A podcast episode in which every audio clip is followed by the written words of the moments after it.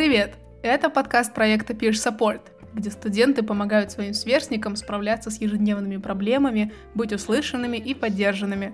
В нашем подкасте мы проводим уютные беседы со студентами и выпускниками о разных аспектах студенческой жизни. Наша цель — дать нашим слушателям знать, что они не одни и что поддержка всегда рядом.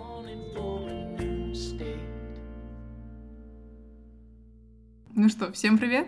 Привет! Наш второй выпуск подкаста мы бы хотели посвятить актуальной, как мы считаем, теме на сегодняшний момент — проблеме эмоционального выгорания. Ну или выгорания в принципе. Я не знаю, слышно вам сейчас по нашему голосу или нет, но мы выгоревшие оба в конец. Планируем мы сегодня в нашем выпуске сначала рассказать свои собственные мысли и наблюдения о нашем состоянии, как мы с Тимирланом себя чувствуем. При этом мы эту тему будем обсуждать не одни сегодня. Мы пригласили гостя, психолога Натальи Нестеренко. Она работает в стенах нашего университета в Центре психологического консультирования. И, как мы предполагаем, она наверняка часто сталкивается с запросами о помощи при выгорании от студентов. Поэтому вот мы сегодня вместе с ней попытаемся в целом разобраться с темой выгорания и дать какую-то четкую дефиницию этому состоянию. Но это у нас будет во второй части выпуска. Сначала мы поговорим о нашем состоянии, о наших наблюдениях. Давай ты начни, Тимирлан. Расскажи сначала о себе на данный момент. Хорошо. О своем состоянии на сейчас мне, если честно, не так и просто давать самому себе отчет. Я Почему? думаю, что слово выгорание подойдет для его описания, но я еще не до конца понимаю, полно ли оно его описывает. Я думаю, что вот эта сложность в отчетности перед собой, это, скорее всего, уже такой небольшой симптом дисбаланса внутри. Mm-hmm. Эм, ну, наверное, к середине семестра та внутренняя тяга и энергия, с которой я изучал курсы в его начале, успела иссякнуть. И далее, после каникул, я наблюдал у себя такую усредненно низкую мотивацию продолжать выполнять занятия. Тут я могу, думаю, сделать два вывода. Первое, я не помню, как прошли мои каникулы. Блин, я тоже. Вот, правда, я не распланировала свой недельный отдых, и единственное, что я помню, это то, что я у себя в голове отметил, что мне нужно наверстать материал, по которому я успел отстать. Но вот к наверстыванию я так и не приступил. Угу. Я помню, что в первый день каникул мне казалось, вот, в первый день я отдохну, а, ну, пускай уже во второй я сяду за уроки. Да, типа я заслужил, ага, ага. я отдохну, а потом... Вот, э, в итоге первый день проходит, на следующий я также не испытываю желания приступать к работе. Появляются какие-то другие дела, отвлечения, и я уже говорю себе, ну хорошо, приступлю к работе, там, скажем, во вторую половину дня, да, и это уже происходит во второй день. Mm-hmm. Вот. А, таким образом, ну, все приходит к тому, что мои каникулы, по сути, состояли из откладывания дел на завтрашний дел, на завтрашний день. И... Ужасное состояние, да? И как таково, да, я не сделал то, что я планировал. Получается, второе замечание из моего опыта, это касательно вот моей мотивации. Я вот сказал, она была такая усредненно низкая. Усредненно скорее потому, что моя тяга не пропала полностью, да, если сравнивать с началом семестра, моя тяга пропала именно к определенным предметам и как раз-таки в частности к тем, в которых я и успел отстать. Mm. Вот на тех курсах, где я чувствовал свой контроль, свое присутствие и в целом интерес, я был готов концентрироваться. Но вот, с другой стороны, это выливалось, наверное, не в самое правильное распределение дел уже вот после каникул, да. Я мог по несколько часов практически вот беспрерывно сидеть над одним предметом, пытаясь вот довести ассайнмент буквально до идеала. Вот, вот это слово до идеала. Мне mm-hmm. кажется, здесь это какой-то внутренний перфекционизм кричит вот, просто. Вот, вот, скорее всего. И mm-hmm. когда я уже заканчивал работу, то есть якобы доводил ассайнмент до идеала, mm-hmm. у меня меня не хватало, по сути, сил на другое дело. Mm-hmm. Тем более, если это дело то, в котором я уже отстал. То есть у меня не было особого желания продолжать. Что я помню в определенный момент, относительно недавно, у меня в голове возник вопрос, э, и мне казалось, этот ответ может меня ближе подведет к тому, что я смогу в себе разобраться. Вопрос этот звучал так, почему я столь быстро сдаюсь? Я загуглил этот вопрос, наткнулся на две хорошие статьи, на самом деле на больше статей. Для себя я осознал то, что объяснение этого вопроса, скорее всего, находится не на поверхности. То есть это может быть довольно такой глубокий вопрос. Я вот сейчас хочу тебя тут остановить. Mm-hmm. То есть как бы ты заметил это со временем, что у тебя появляются какие-то паттерны, да, что ты, на тебя все наваливается, и ты сразу резко как будто бы сдаешься. И поэтому, да, ты об этом задумался. Угу, угу. Да, я думаю, вот, скорее всего, массив той работы, которую предстояло мне выполнить, меня как-то отталкивал, и я был готов, в принципе, не делать, ну, сдаться, ну, опустить. Ну, это да. удручает, на самом деле, да. Я mm-hmm. просто сейчас вот, э, наверное, себя немножко тоже слышу. У меня такое бывает, что у меня, когда боль... чем больше дел у меня накапливается, тем как будто бы я больше оттягиваю момент выполнения их, момент того, чтобы приступить наконец-таки к ним. Но при этом, а, как ты говоришь, да, это не совсем что-то такое. Причина не только в том, что на тебя много наваливается такое ощущение у меня, по крайней мере, что если бы не было каких-то внутренних блоков у нас, вот и у тебя, и у меня, я не знаю, может быть, наши слушатели где-то себя узнают, как будто эти внутренние блоки мешают тебе приступить. То есть, казалось бы, почему бы просто взять не сделать, да? а, а вот не получается взять и сделать. Вот что-то мешает. И, наверное, это да, это как раз-таки говорит о том, что это не проблема в том, что у тебя нагрузка большая, а проблема в том, как ты с ней справляешься, как ты на нее смотришь.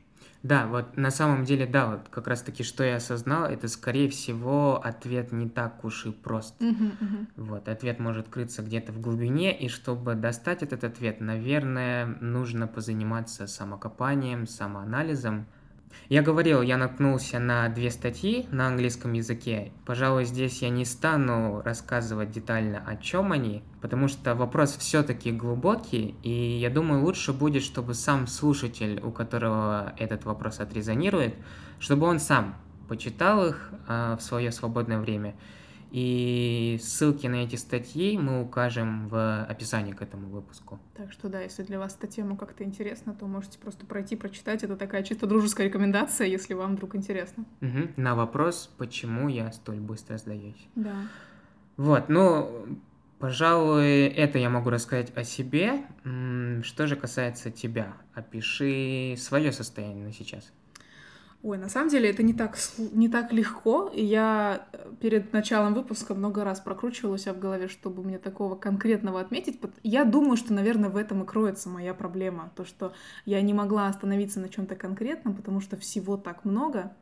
И я, наверное, вот эту тему сейчас подниму. Я вообще помимо учебы сейчас, да, я первокурсница, я помимо учебы, помимо учебных дел, каких-то ассайнментов, еще занимаюсь проектами а, по своему личному бренду. Ну, то есть у меня есть другая деятельность какая-то. Mm-hmm. Вот. Я во многих таких, наверное, медиа а, штуках задействована, если это так можно сказать. А, и поэтому ну, задач у меня много, в принципе, на ежедневной основе. Я не только встаю и учусь, да, и как бы на этом живу. Нет, я там, мне нужно встать, выполнить что-то для того, для вот этого проекта, что-то вот сюда, вот сюда. И в итоге это все наваливается опять-таки в ком, вот этот большой ком дел, что мне много чего нужно сделать. Но, наверное, проблема в том, что это не дела с одной категории у меня, в моем случае. То есть это не так, что у меня там по учебе мне нужно вот это, вот это, вот это. Но все в рамках учебы, как бы, да, моего мейджора, например, mm-hmm. то есть социология, да. Нет, у меня это абсолютно разная деятельность. Мне, например, нужно будет позвонить кому-то и что-то там зарегистрировать, например. Что это вообще не касается учебы. При этом мне нужно писать эссе. Параллельно у меня еще, допустим, монтаж чего-то висит. Потом я должна еще кому-то что-то на одобрение скинуть, писать имейлы. То есть это очень такая diverse, очень разнообразная деятельность. И, наверное, в этом э, проблема. То есть все наваливается на раз, да? Все наваливается, угу. и самое, наверное, этот, именно такая вот проблематичная здесь э, момент, это то, что я не умею фокусироваться на чем-то одном. Я поняла за вот эти mm-hmm. вот месяцы, mm-hmm. то есть я когда, когда у нас учеба началась, в середине августа, да, я за вот эти месяцы, вот сегодняшнему числу, к концу ноября, понимаю, что я очень много распылялась все это время. То есть у меня не было такого, что я фокусируюсь на чем-то одном и вот что-то вот это довожу до идеала. То есть у меня ничего не доведено до идеала, ни мои оценки, ни мои а, какие-то другие проекты, все mm-hmm. на каком-то таком середнячке, но mm-hmm. я все это делаю, и все это как бы продвигается. Что с одной стороны хорошо, но с другой стороны, чем больше ты об этом думаешь, и чем больше я об этом думаю, я понимаю, что ну, я реально не могу на чем-то фокусироваться. Ну, я сейчас просто, наверное, да, для наглядности пример приведу. Я сижу, пишу эссе, допустим, у меня сегодня дедлайн, да, и параллельно с этим я, например, общаюсь в мессенджере с кем-то по какому-то проекту. Параллельно с этим мне вдруг нужно что-то выложить, что-то такое, да, чтобы там как-то задействовать аудиторию, ну, потому что вся моя деятельность, по сути, с этим связана, что я постоянно там взаимодействую с людьми. И это все происходит вот прям в одно время. Это не так, что я дописала эссе и пошла это делать. Нет. И вот, наверное, вот эти вот несовпадения в том, что я не могу просто себе одну задачу выбрать и в нее вкладываться, мне нужно параллельно что-то делать. Особенно мессенджеры. Боже, мессенджеры это вообще... Я думаю, мой идеальный отдых — это просто выключить все уведомления, уведомления в мессенджере. И реально это будет ощущаться так, что с меня просто снимут целый груз. И это, наверное, меня как раз-таки и сожгло. Ну, то есть, как бы я благодаря этому, наверное, и выгорела, что я поняла что в один момент, что я не хочу делать ничего абсолютно. У меня бывали эпизоды а, пару недель назад и потом на протяжении этих недель тоже, что я просто лежала, и у меня не было сил даже кружку за собой помыть. Вот то есть настолько я не могла, не было во мне ресурса что-либо делать вообще. Потому что я столько всего выполняю на, на постоянной основе, да. Вот. И, наверное, вот в этом кроется моя проблема э, с выгоранием и то, как я туда пришла, вот к этому состоянию. Сейчас у меня... Сейчас конец семестра, да, меня, в принципе, уже увеселяет та идея, что семестр заканчивается, что круто, минус какая-то там нагрузка, да, из моего графика. Но параллельно вместе с тем я сейчас занимаюсь подготовкой одного проекта, который занимает кучу времени. Сейчас у меня так бывает, что я начинаю неделю очень демотивированный, то есть я в понедельник, я абсолютно отрицаю, я не принимаю то, что мне нужно что-то делать. Ко вторнику, к среде я разгоняюсь, я там вхожу в, ну, вот в ритм, да, учебу делаю и какие-то другие дела. К четвергу я уже немножко подуставшая, к пятнице я уставшая, в субботу и в воскресенье я на дне. То есть я прям ничего не могу. Что, кстати, иронично, сегодня воскресенье мы записываем этот выпуск, но это реально единственное, наверное, на что я себя смогла сегодня вытянуть. А, просто и вот так вот это и происходит, что я реально периодически в течение недели у меня такой вот как будто э, рост, и тут же резко падение моей мотивации. Это не какое-то стабильное состояние, я бы не назвала это стабильным состоянием вообще. Вот, это какие-то как будто, знаете, вот, я сейчас хочу аналогию провести, я хочу сейчас аналогию провести с тем, как бьется сердце, наверное, когда ты занимаешься какой-то кардионагрузкой. Вот оно прям стучит-стучит, и у тебя пульс вот прям даже показано, кардиограмма такая. Вот мне кажется, у меня сейчас такое состояние с моей вот этой вот, с моей менталкой, с моим э, уровнем мотивации. Такие американские горки. Американские, да, да, mm-hmm. вот, роллер-костер, mm-hmm. абсолютно, да, mm-hmm. да.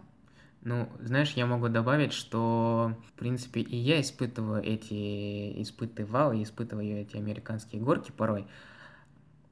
Я думаю, здесь дело, может быть, мы сейчас говорим о двух крайностях даже.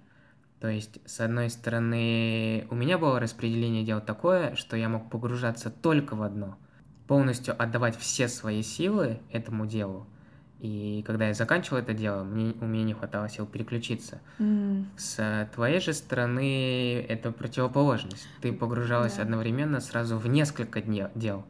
И к концу дня испытывала тоже истощение. Угу. То есть постоянно вот это переключение. Да, это правда две крайности у нас. Mm. Но, как видите, обе ситуации приводят к тому, что люди выгорают. Так что это mm-hmm. не есть хорошо. Mm-hmm. Ни та, ни другая ситуация. Наверное, сегодня важный вопрос будет узнать, как правильно отдыхать. Я, правда, очень надеюсь, что мы сегодня сможем этот вопрос раскрыть вместе с психологом, потому что я сама себе не могу пока найти ответа, как правильно это делать. Как отдыхать, особенно без, знаешь, особенно без чувства вины за то, что ты отдыхаешь. Mm-hmm. То есть ты лежишь, и ты знаешь, что как бы априори тебе нужно что-то делать, да, тебе надо эссе писать и так далее, mm-hmm. презентацию какую-то составлять. Но при этом ты все равно понимаешь, что тебе нужно отдохнуть, но ты не можешь отдыхать, потому что ты чувствуешь э, чувство вины. Но если ты продолжишь что-то делать, ты будешь выгоревший и дальше. И, короче, это абсолютный, э, как сказать, дисбаланс. Ну, правда. Угу. Непонятно, что делать. Так, ну давай здесь мы приостановим наше рассуждение и обратимся к мнению эксперта. Здравствуйте, Наталья. Здравствуйте. Расскажите, пожалуйста, о себе. Ой, я уже, получается, полтора года работаю в Назарбайском университете. Я психологом являюсь нашего э, центра психологического. Мне 49 лет. Я э, работаю в методе гештальт-терапии, являюсь гештальт-терапевтом и гештальт-консультантом. Учусь в Московском институте э, гештальта и психодрамы. Вот. Ну и много специализаций, я думаю, их не стоит здесь называть. Вот. Готовясь к выпуску о выгорании, мы наткнулись на определение выгорания в интернете в Википедии. Вот. И мы бы хотели сперва его обсудить с вами, потому что нам один момент стал вот интересен здесь. Давайте. Давайте сперва Маулида зачтет его. Угу. В общем, определение, которое мы нашли, это выгорание, понимается как состояние физического и психического истощения, возникшее в ответ на эмоциональное перенапряжение при работе с людьми. И написано так, что ему особенно подвержены люди, которые трудятся в профессии типа человек-человек, да, то есть вот при взаимодействии да. происходит вот это выгорание. Мы здесь вот э, себе вопрос такой задали, да, почему? А где здесь тогда, насколько эта дефиниция подходит к состоянию, которое студенты испытывают, да? Мы же не совсем прям постоянно находимся в взаимодействии. Вот часто ли вы сталкиваетесь вообще с выгоранием именно у студентов такого рода? Да, очень часто на самом деле. Это чуть ли не основная такая тема. Угу. Это правда, что э, риску выгорания подвержены люди помогающих профессий больше. Да?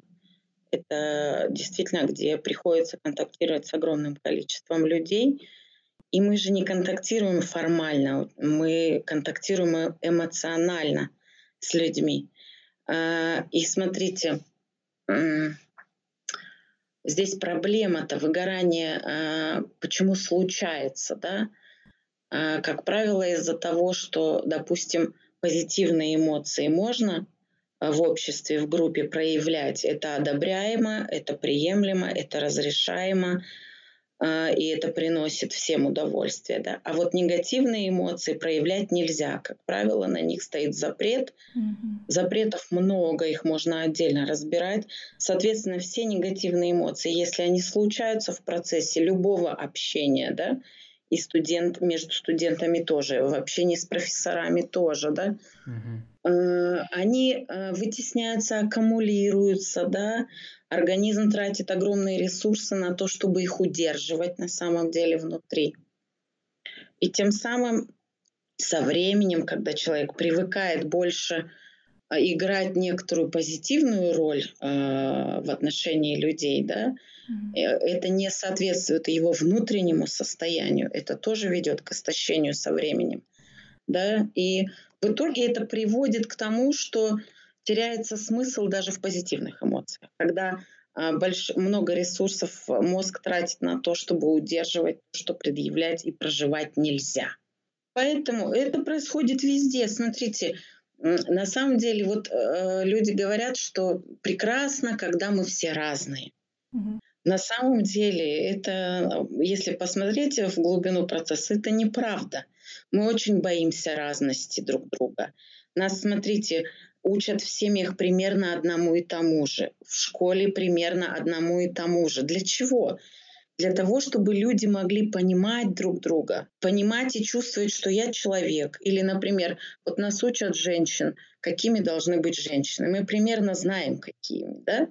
Соответственно, некоторое похожее поведение нас, э, ну, как бы записывает э, в класс женщин, да, и мы понимаем друг дружку, мы понимаем, как друг дружки, друг дружкой себя вести, да, о чем разговаривать, какие темы приемлемы, какие нет.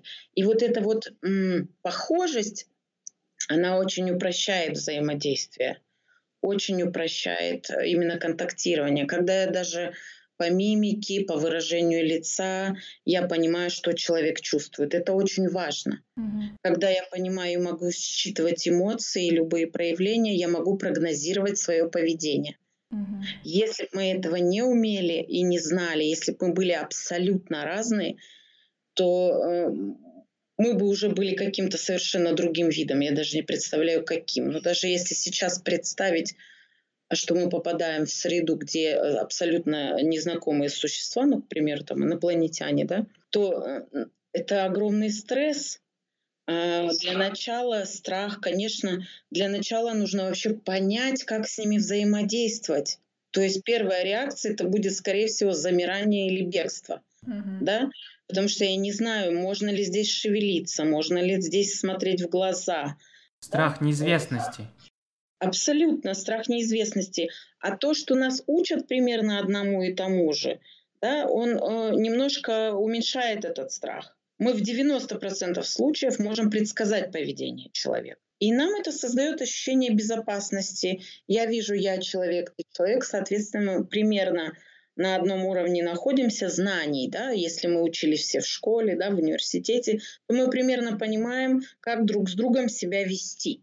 Угу. Соответственно, э, абсолютные различия приводят к тому, что какое-то время и немалое время нужно потратить на то, чтобы изучить э, человека, который в корне как-то отличается от меня. А это всегда стресс. Угу. Потому что ну, невозможность прогнозировать для человека, для человеческого мозга самое страшное. Вот здесь вот у меня прям а, хочется связать ситуации, в которой мы все оказались, да, вот у нас семестр прошел онлайн, то есть, наверное, отчасти, больш... ну вот я очень много, по крайней мере, слышала от одногруппников, что они выгорели очень вот быстро, да, к середине семестра. Отчасти, ну вот по вашим словам, если судить, это вот как раз-таки из-за этого и произошло, да, что мы большую часть времени пытались понять, как нам вообще дальше учиться, это для нас абсолютно незнакомая ситуация.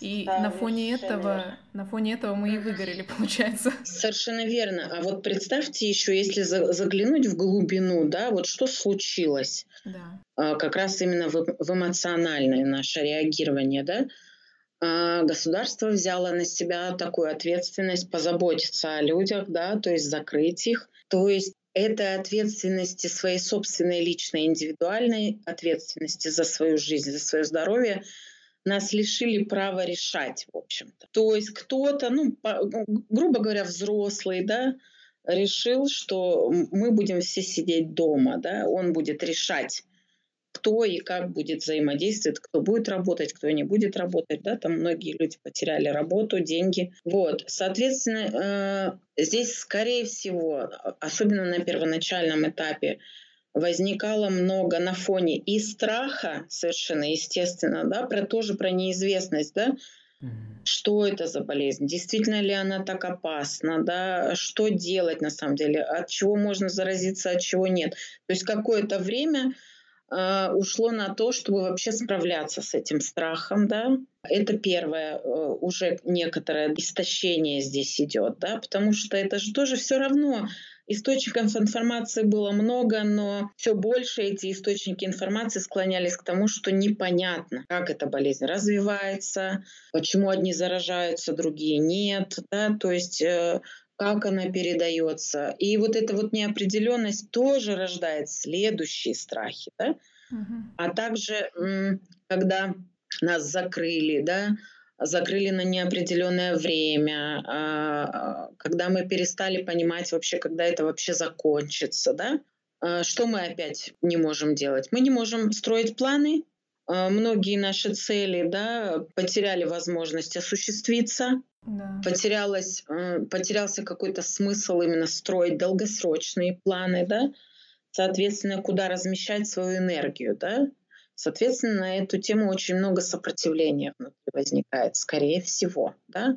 Злость, раздражение. Непринятие. Следующий фактор. Да, непринятие, да, бессилие. Что, с чем мы здесь встречаемся? Это какое-то время как-то внутренне побесившись, да, мы понимаем, что мы все равно бессильны, мы ничего не можем сделать. Следующий тоже фактор был, это когда всех поместили, вернули домой, да, закрыли в квартирах, и семья 24 на 7 начали находиться друг с другом. Это тоже отдельная просто тема, буквально страшная, на мой взгляд. Вот. Представьте, сколько всего, ну, с чем приходится нашей психике, приходилось, особенно в первые месяцы, вообще справляться. Да? Конечно. С бессилием, с неопределенностью, с сопротивлением совершенно естественным, биологическим сопротивлением, когда нас лишают свободы. угу. вообще, да, а, с невозможностью передвигаться, с невозможностью поддерживать многие отношения, да, ведь э, человеку совершенно необходимо э, встречаться, прикасаться, да, физический контакт, э, обмениваться мыслями, э, чувствами, размышлениями, ощущая близость человека, да, друга да, или любимого человека. И всех нас так разделили и лишили этой возможности. У нас э, даже мы остались при работе, но мы первые месяцы мы жутко сопротивлялись тому, чтобы работать в скайпе вообще. Мы чувствовали себя жутко ограниченными вообще в своих методах, да, которые невозможно в скайпе применить. И много было в этом месте страха, неудовлетворения. Много мы делились с коллегами, ощущалось про то, что кажется работой неэффективной и неполезной. И тоже встречаешься здесь и со страхом неудач, да, в смысле быть не очень эффективным в таком формате, и со злостью, что не можешь ничего с этим сделать, да, а, и с бессилием в этом же месте, да? Да. Да. Представьте, сколько эмоциональных сил вообще было потрачено на то, чтобы вообще как-то адаптироваться к этой ситуации. Ведь в первые месяцы мы ждали, что это просто закончится через месяц-два, и, и э, э, просто сидели в, да, в ожидании, и было как-то спокойно. Но когда пришло понимание, что это быстро не закончится, следующая волна да, эмоционального реагирования – которое иногда негде даже разместить. Угу. Это хорошо, если есть люди, с которыми мы обмениваемся этим, да, форумы, чаты, какие-то э, дружеские группы, да, когда можно это все разместить, разделить, поделиться, поругаться, в смысле на кого угодно, на кого есть злость. Хоть какое-то отреагирование, да, хоть какая-то разгрузка, да, для нашего эмоционального а, состояния. А когда этого нет, то есть это приходится держать внутри, знаете, как некоторую ядерную бомбу, которую приходится еще все время цементом заливать, потому что это напряжение пытается выбраться все равно наружу так или иначе. Психика не способна выдерживать очень долго э, напряжение, которое никак не разгружается. Да? Она начинает действовать, знаете, как окольными путями, да? Как токсичные отходы, да, просачиваться начинает раздражение, злость а, и проявляться там, где совершенно может быть неуместным или неадекватным. Угу. Вот. А как это влияет вчастую на нас? Пропадает оптимизм, пропадают позитивные эмоции, да? Желание что-либо а, делать, это мы вот по себе замечаем. Совершенно верно. Смысл как будто утрачивается, вот. да? Задается себе все время этот вопрос: зачем? Зачем сейчас что-то делать? Я не знаю, чем эта вообще ситуация вся закончится. Угу. Смысл двигаться, смысл в активности, да? Как будто он теряется действительно на, на, на этом фоне. Правда, да. Вот. Ну вот смотрите, а последнее, вот особенно осенью, да, часто такое среди студентов тоже всплывало понятие осенняя хандра. И вот хотелось бы поговорить о том, в чем вообще отличие, как понять, да, что вот у тебя именно выгорание, как понять, что это не депрессия, в чем отличие, да, депрессии, эмоционального выгорания и апатии, допустим, как бы вы могли? Ну, смотрите, э, сначала, знаете, мне э, кажется, что это действительно происходит в таком порядке. Сначала эмоциональное выгорание идет, потом апатия, потом уже депрессия, да. Угу. Эмоциональное выгорание – это потеря интереса к жизни, а, потеря смыслов, действительно, потеря эмоциональной окрашенности, да. Uh-huh. Это, ну, раз уж эмоциональное выгорание, то это связано действительно с эмоциями, с тем, как я начинаю воспринимать мир, как я воспринимала его до этого, да, ну, например, я не знаю, занялся человек каким-то проектом или интересной деятельностью, да, или работу какую-то получил. И э, начинает полностью вкладывать всю свою душу, всю свою энергию в эту работу, да, весь свой энтузиазм, все свои эмоции, да.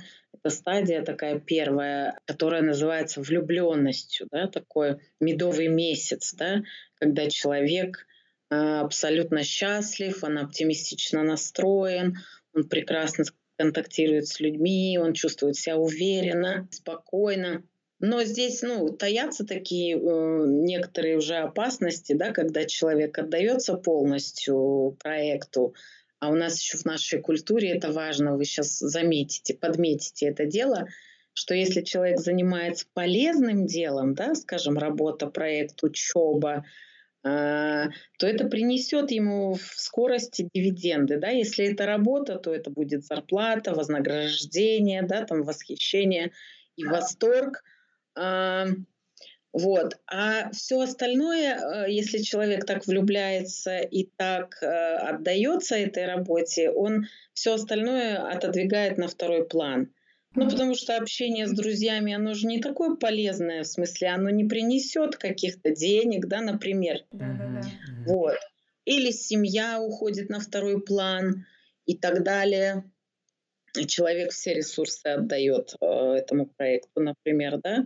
Э, в итоге, ну, здесь какой... Э, какая здесь засада, да? Если этот проект осуществляется, если все получается, если все проходит хорошо, то человек, вдохновляясь, бросается в эту работу еще больше. Mm. То он, и он еще больше ресурсов это начинает на это бросать.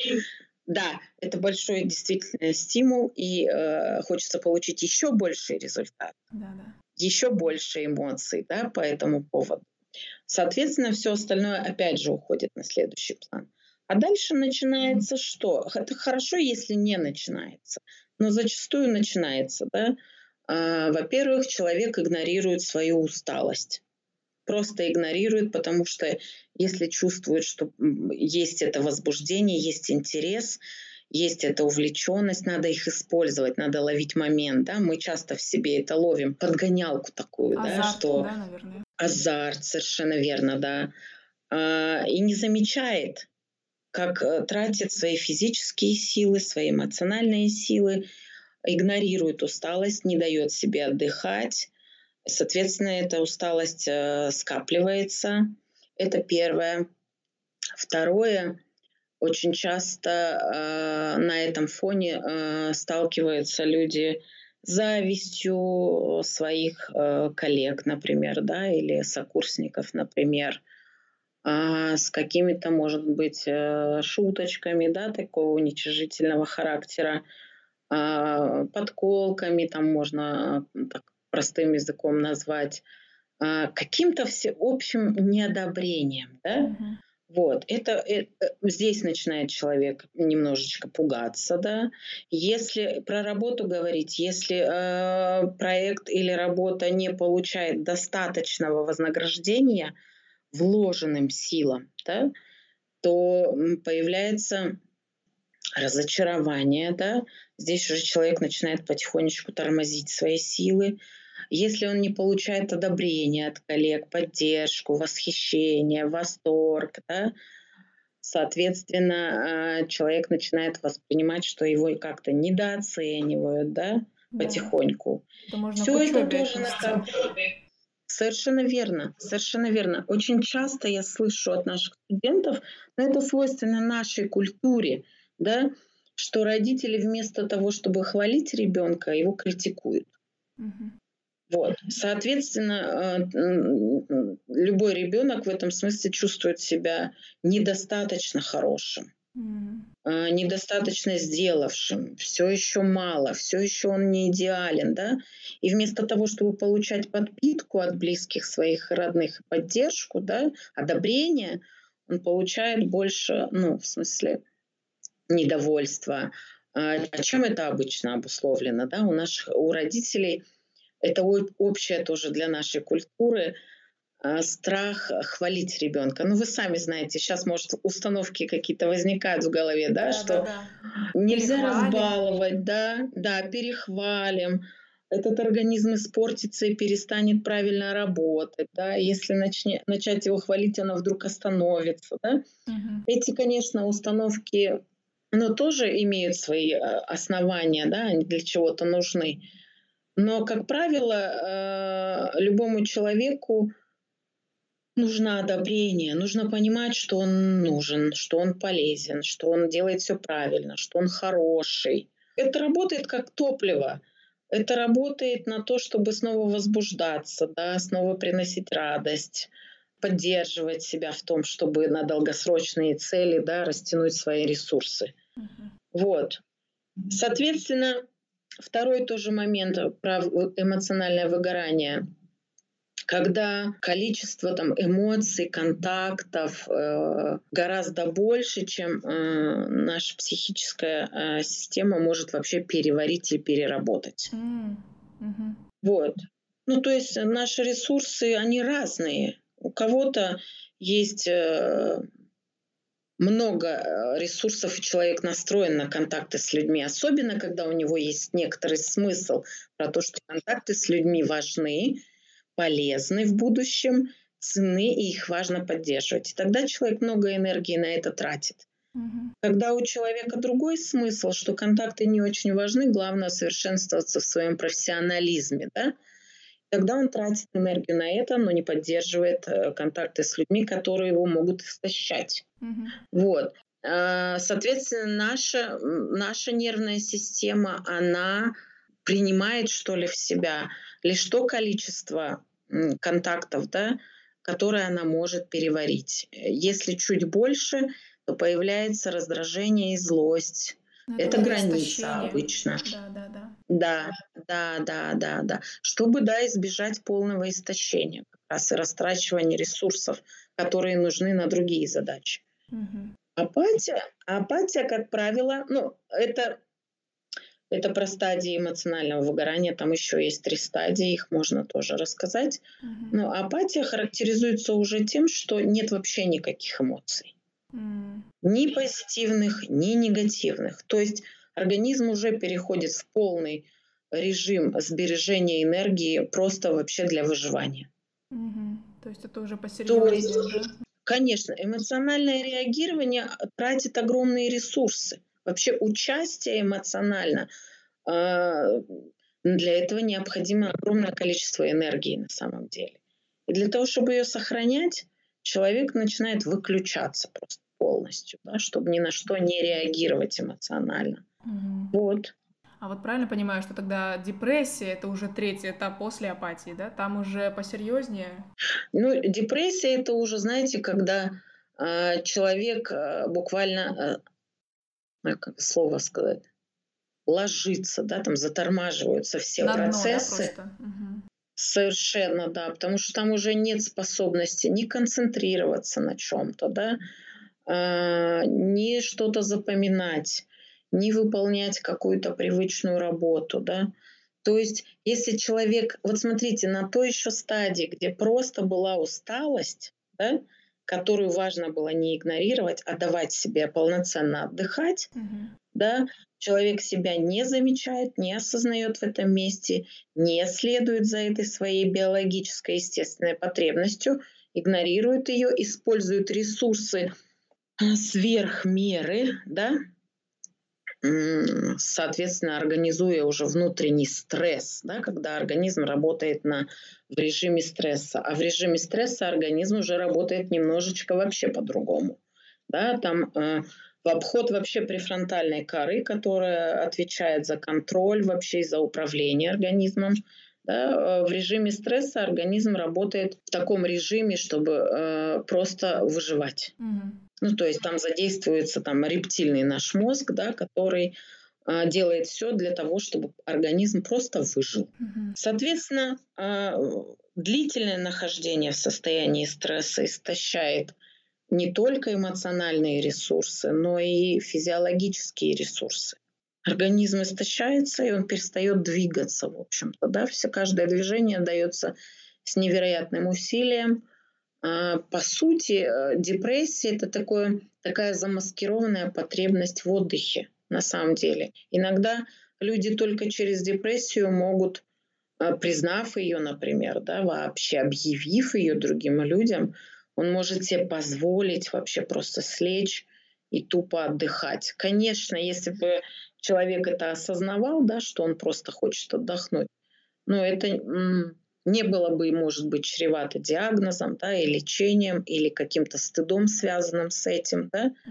А, но, но по сути, если э, так разобраться, то это иногда единственная возможность заболеть, это иногда единственная возможность вообще дать себе передышку угу. во всех смыслах. Разгрузить себя во всех смыслах. И от контактов с людьми, и от работы напряженной, да, и от задачи целей. Просто, ну, когда уже организм сигнализирует, что я на грани э, выживания, и дальше я не пойду. Все.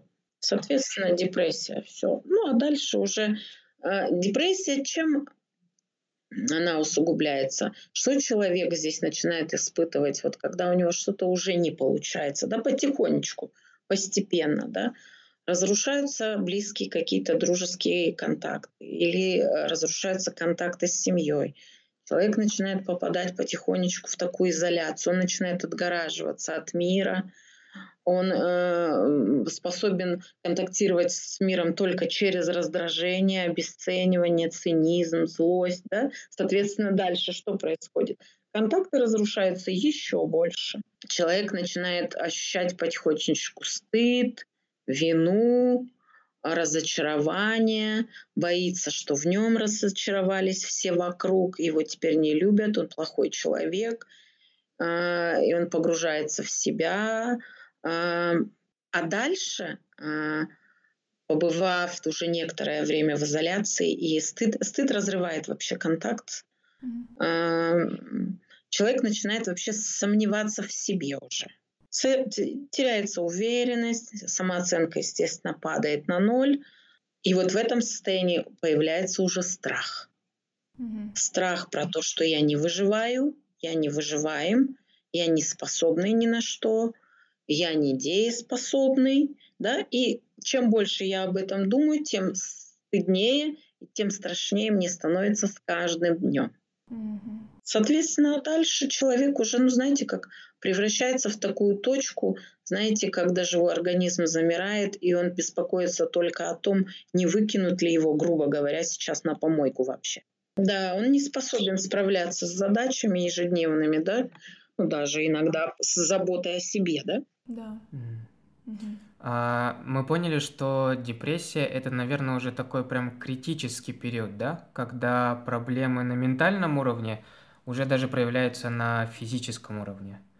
Вот если, вот если все-таки мы сейчас э, удалимся, да, немножко от критического состояния, вернемся к состоянию выгорания, э, вот как правильно выходить из такого состояния?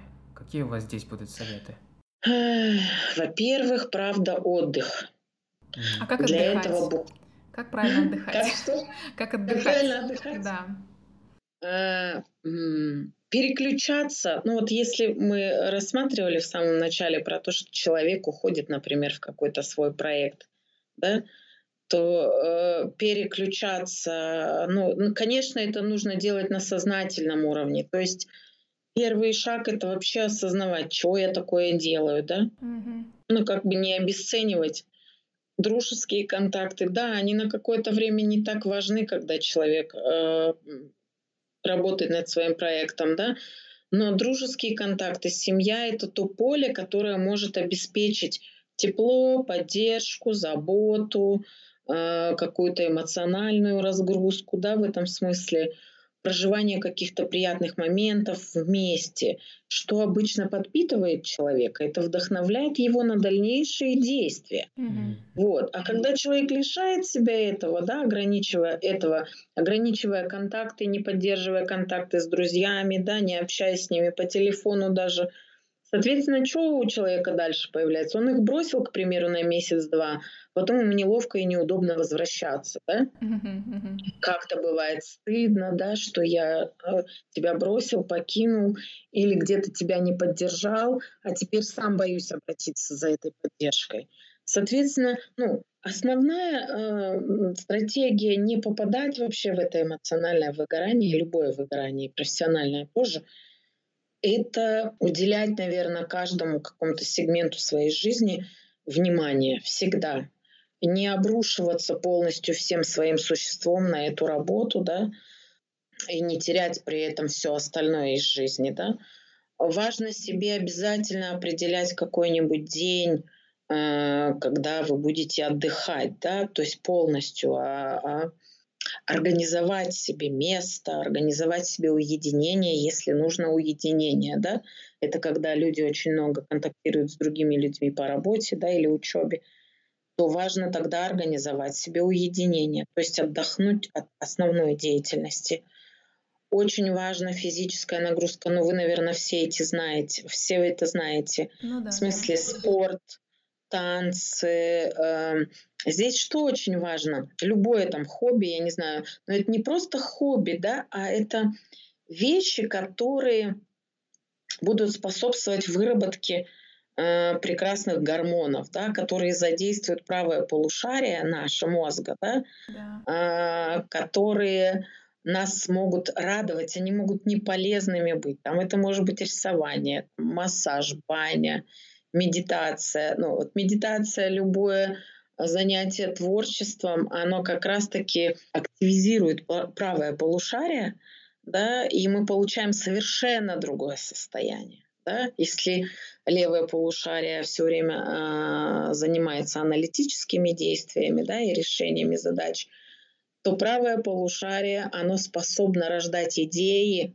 оно способно творить, оно способно ну, заглянуть туда, куда аналитическое совершенно не имеет доступа. Да? И как раз именно через такую деятельность, через рисование, через танцы, через игры какие-то, через э, чтение, я не знаю, там художественной литературы, да, угу. через прогулки. Очень часто, когда, допустим, стресс физиологический, да, там много активных действий приходилось делать, то нужно переключать мозг на противоположную деятельность. То есть да, лежать, расслабляться, медитировать, слушать музыку. Музыка потрясающе работает. Вот если попробуете проверить, да, например, я не знаю, какое-то совещание, собрание или лекция была сложная, да, или вы работали с каким-то материалом сложным для усвоения – если вы включите музыку, обязательно именно любимую, да, которую вы действительно любите,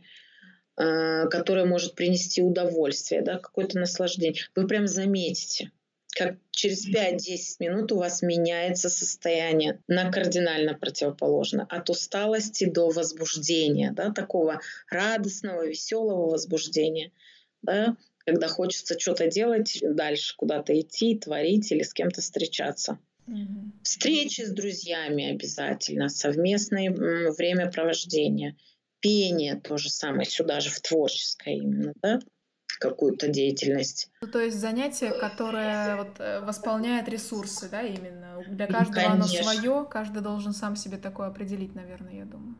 Конечно, конечно. Э, именно восполнять ресурсы, да. А наполненность от хождения в театр, кстати, классная тоже вещь потому что через искусство мы действительно наполняем, знаете, душу как будто бы. И именно эмоциональный свой фон восстанавливаем через искусство, через то, когда люди, знаете, хочется сказать, а, вроде кривляются на сцене, да, в театре это очень как-то ну, видно, что ли, поначалу, что люди ведут себя неестественно, актеры. Поначалу это первые минуты представления – но потом вот э, проникая э, в сюжет, да, в само представление, да, э, ты как будто позволяешь своей тоже детской части э, присутствовать, радоваться, она активизируется тоже эта детская часть. А в нашей детской части очень много ресурсов. Mm-hmm. Именно ресурсов радости, любопытства, интереса, желания делать какие-то вещи совершенно э, невообразимые, да. Вот э, соприкасаясь с искусством как раз, э, вот такая часть нашей души, она, знаете, начинает проявляться и наполняться, эмоционально пополняться, эмоционально восстанавливаться. Угу. Да, вот. спасибо большое за развернутый ответ, правда. И вот сразу задумываешься, что надо такое что-то найти. Потому что, по сути, сейчас вот с этой учебой все, ну, все будни сошлись к тому, что мы просто за столом, за компьютером и больше ничего не делаем, да. Но надо как-то разнообразить. Mm-hmm. Это правда важно для состояния. И, Совершенно верно. Причем mm-hmm. я вот могу подметить все те занятия, которые перечислили вы, они, они не обязательно должны приносить быстрые выгоды, да, то есть это не то, что принесет тебе деньги, не то, что продвинет тебя по карьерной лестнице, mm-hmm. по учебе. Э, не обязательно везде, в каждой сфере своей жизни стремиться на какую-то сверхпродуктивность. Совершенно верно, совершенно верно. Это, к сожалению, э, я уже говорила в начале, э, нам родители действительно внушают, что нужно заниматься полезными вещами. Да? То есть э, очень часто, ну, это формируется в детском возрасте, поэтому я и говорю про этот период жизни, да, когда родители как-то обесценивают такие занятия, рисунки, да, или танцы, да, что, или му- занятия музыкой, да, э, у ребенка э, помимо его основной какой-то учебы или деятельности. И, соответственно, ребенок как-то для себя усваивает, что здесь надо, чтобы быть любимым и хорошим, надо заниматься чем-то полезным, что приносит что-то. Да? Деньги, прибыль, я не знаю, какие-то, ну, что-то, то есть, ну, по сути, должен все время что-то приносить вообще, да. Соответственно, э, жаль, что обесценивается такая деятельность. А по сути, конечно, достигая чего-то, да, человек тоже радуется, безусловно. Он чувствует себя победителем, да, у него вырастает самооценка, появляется хорошая уверенность в себе, и это тоже много счастья тоже добавляет ему огромное количество положительных эмоций. Да? Но когда ты занимаешься рутинной деятельностью, каждый день одно и то же, да, и эти задачи всегда очень сложные, непростые, то здесь очень важно действительно именно переключаться. Переключаться в такой в режим игры, в режим удовольствия, в режим исследования жизни, вообще разных ее проявлений. Потому что, согласитесь, да, если э, зацикливаться, например, да, только на карьере, да, и делать центром всей своей жизни, любая неудача в этом направлении будет восприниматься невероятно остро и тяжело.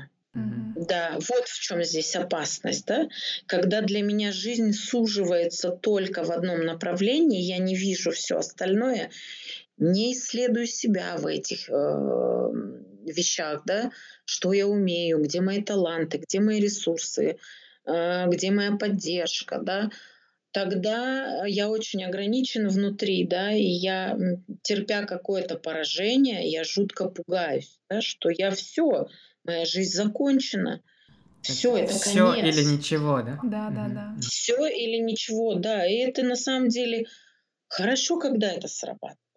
Хорошо, когда это срабатывает, когда на полпути не споткнулся, не упал, не сделал ошибку и дошел до этого верха.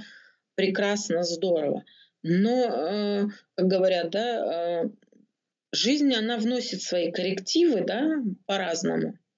И иногда мы не можем абсолютно всем управлять. Угу.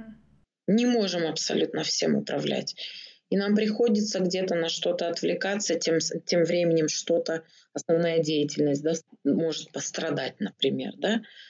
Вот. Поэтому важно, а, знаете, еще есть такое вроде как закон про то, что вот где у человека живет энергия, да, а вот любая мотивация это, эмо, это эмоции мотивация без эмоциональной поддержки не работает. То есть мы можем желать чего угодно, но со временем понимаем, что эти желания не исполняются. Задаемся вопросом, почему, да? Или почему я хочу чего-то, но не, не иду и не делаю.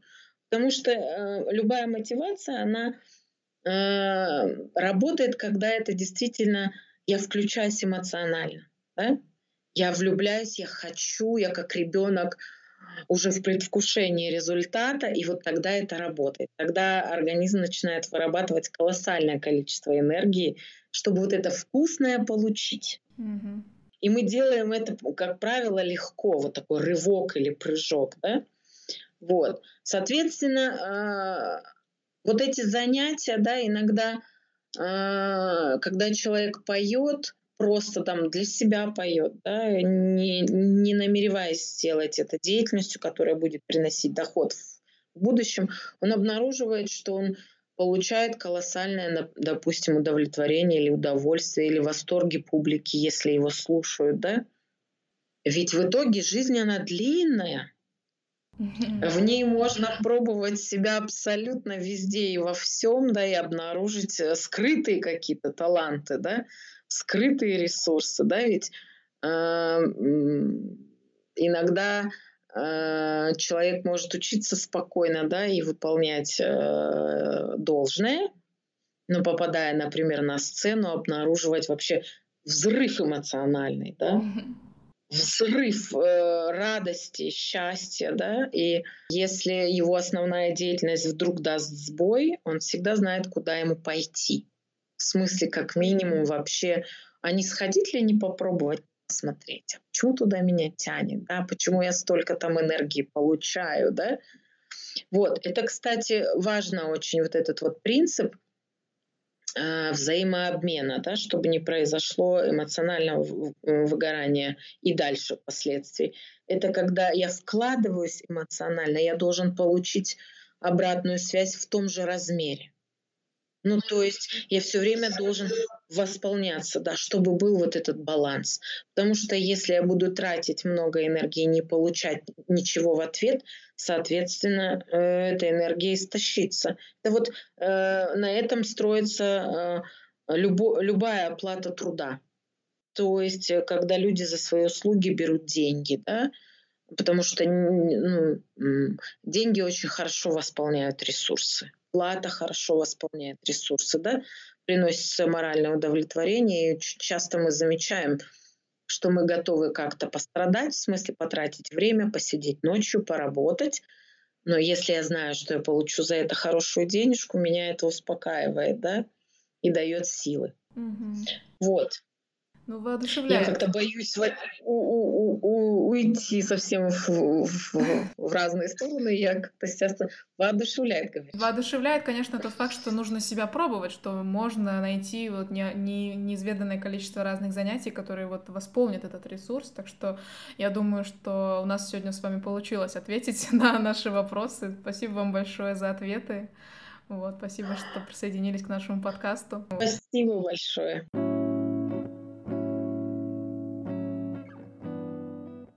Я думаю, это был очень интересный разговор. По крайней мере, для меня. Я для себя выявила инсайты. По крайней мере, про то, что нужно находить себе занятия, которые восполняют ресурс твой. Я думаю, в этом плане это было очень полезно нам пообщаться с психологом. Да, это были очень полезные мысли, и мы надеемся, что наш сегодняшний подкаст станет, наверное, такой отправной точкой для слушателей, а, сделать паузу, задуматься реально о своей перегруженности и подумать о путях решения.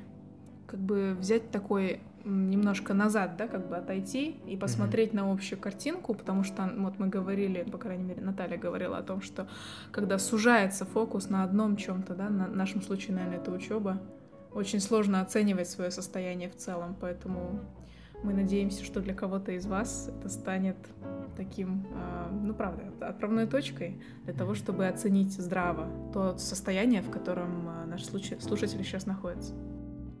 Спасибо большое, что слушали нас. И вы услышите нас в следующем выпуске. Пока!